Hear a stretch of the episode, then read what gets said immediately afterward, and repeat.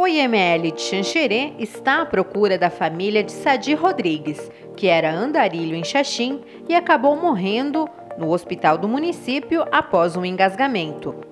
Sadi é filho de João Rodrigues e Bernardina da Silva e tinha 51 anos.